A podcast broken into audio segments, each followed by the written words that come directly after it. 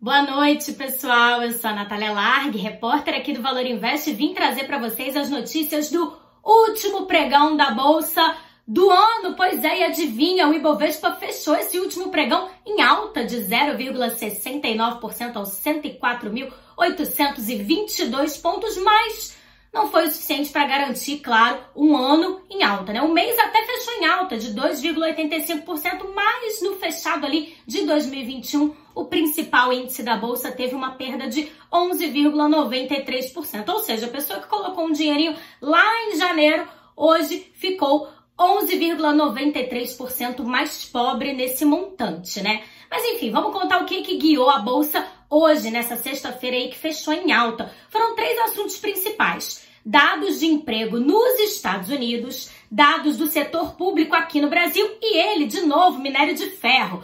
Vamos lá. O que, que aconteceu? Lá nos Estados Unidos, hoje foi dia de divulgação daquele número de pedidos de seguro-desemprego, né? E ele veio melhor do que o esperado pelo mercado. Esse dado é importante porque ele mostra ali, ele serve, na verdade, como um termômetro, né? Para saber como que tá a recuperação econômica. E se o número de pedidos de seguro-desemprego está menor, significa que a retomada indo ali melhorando, né, aos poucos. Esses dados estão mostrando ali que realmente há uma melhora. Além disso, a gente teve superávit do setor público no mês de novembro aqui no Brasil, que também ajudou a garantir o bom humor do mercado hoje, né? Já é o melhor novembro desde 2013, né? Então, isso é um dado bastante significativo que também ajudou aí os investidores a manterem um certo otimismo. E para finalizar, a gente teve alta no minério de ferro. Se na terça-feira a gente falou que a queda no minério de ferro derrubou o Ibovespa, né, ajudou ali a puxar para baixo ações importantes como a Vale, Gerdau, CSN, hoje foi o contrário, o minério de ferro